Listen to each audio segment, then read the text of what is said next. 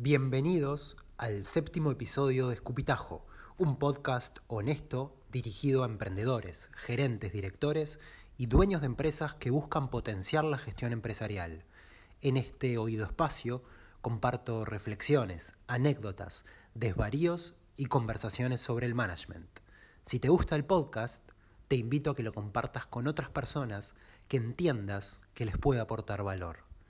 Este episodio se titula Mi manera no tradicional de aprender. Que lo disfrutes.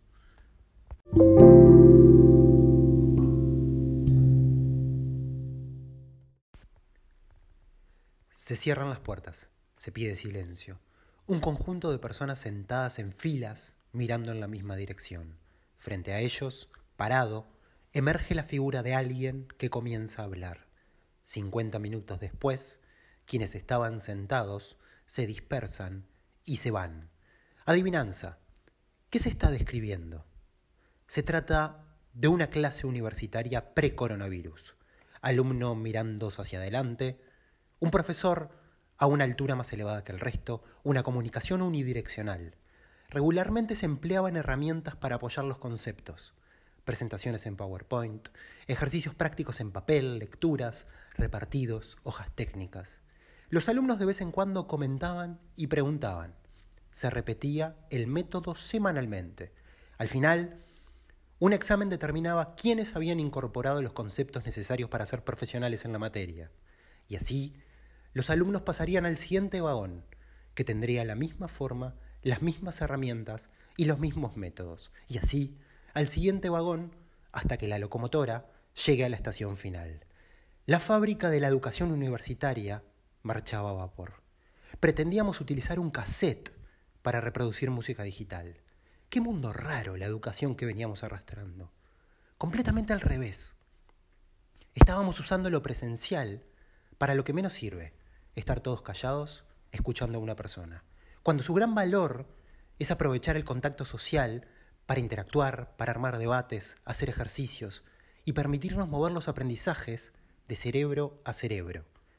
Las limitaciones del presente nos obligaron a hacer lo que teníamos que haber hecho hace rato.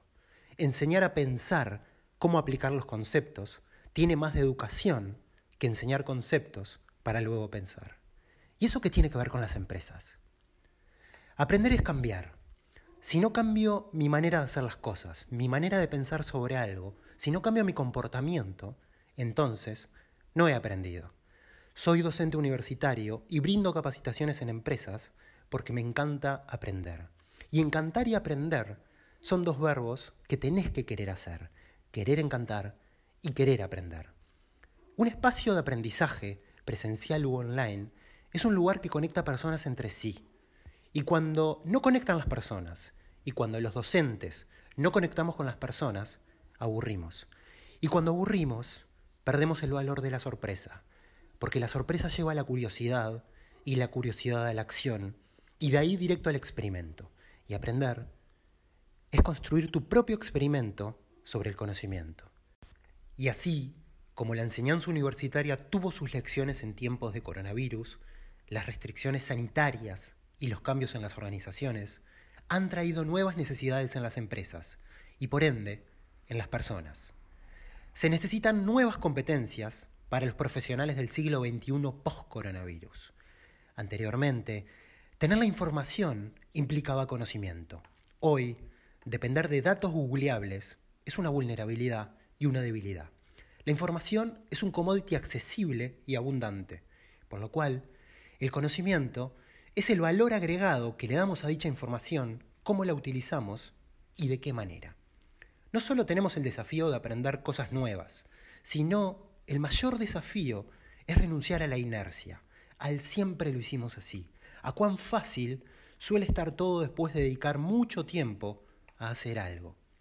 A medida que pasan los años, tenemos menos capacidad en el disco. Nos abanderamos en creencias y convicciones y cuando aprendemos algo nuevo, a veces entra en conflicto con aquel dogma anterior. Por eso, lo más difícil no es aprender, sino desaprender.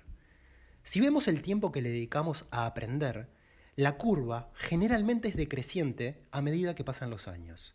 Si aprender y desaprender es más arduo y más significativo en tanto sumamos canas, ¿no deberíamos dedicar cada vez más tiempo a capacitarnos?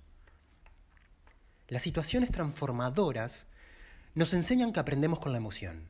Cuando interiorizamos un concepto, lo acompañamos con un sentimiento, angustia, desazón, exaltación, entusiasmo, alegría. Cualquier proceso de capacitación debería imperiosamente darle paso a la emoción, ya que un participante pasivo es una contradicción en sí misma. Es mucho más fácil despertar la emoción que la razón. Pero para hacer ese esfuerzo, la letra tiene que entrar con sangre. Sí, la letra entra cuando le ponemos sangre. Por eso, capacitar es un ejercicio de circulación de sangre, de conmover. Ser capacitador es tener una actitud de mover, de empujar a los participantes, de despertarlos y prenderlos. Y no es casualidad que prender esté presente en comprender, aprender y emprender. Los beneficios que brinda la capacitación son claros. Una fuerza laboral más competitiva, un apoyo para el aumento del índice de retención de empleados, elevar la moral y genera mayor compromiso en las personas. Puede ser un medio poderoso cuando hay pruebas de que la causa raíz de la necesidad de aprendizaje es una habilidad no desarrollada o un déficit de conocimiento, no de información. Pero ciertas veces, cuando se realiza para abordar problemas que en realidad no puede resolver, la capacitación como instrumento de desarrollo falla. Por ejemplo, el caso de la participación de los colaboradores en un taller de creatividad e innovación, cuando no hay expectativas ni voluntad en la empresa para que los empleados desarrollen nuevos productos o mejoren los procesos.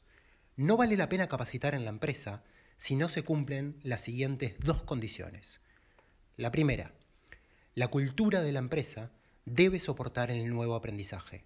Si los sistemas internos y el ambiente de trabajo no admiten el nuevo comportamiento, un colaborador bien entrenado no hará la diferencia. Debe haber compromiso para cambiar. La segunda, la capacitación debe estar alineada a los objetivos de la empresa. Cuando una iniciativa de capacitación no tiene un propósito claro para la organización, el riesgo de fracaso aumenta. Está claro que las áreas operativas necesitan dar resultados hoy y la inversión en capacitación no tiene su repago a corto plazo. Ahora, si vas a invertir en capacitación, chequea que estás afrontando una necesidad de aprendizaje previamente definida. Además, asegúrate que tu organización pueda sostener las nuevas habilidades de los colaboradores.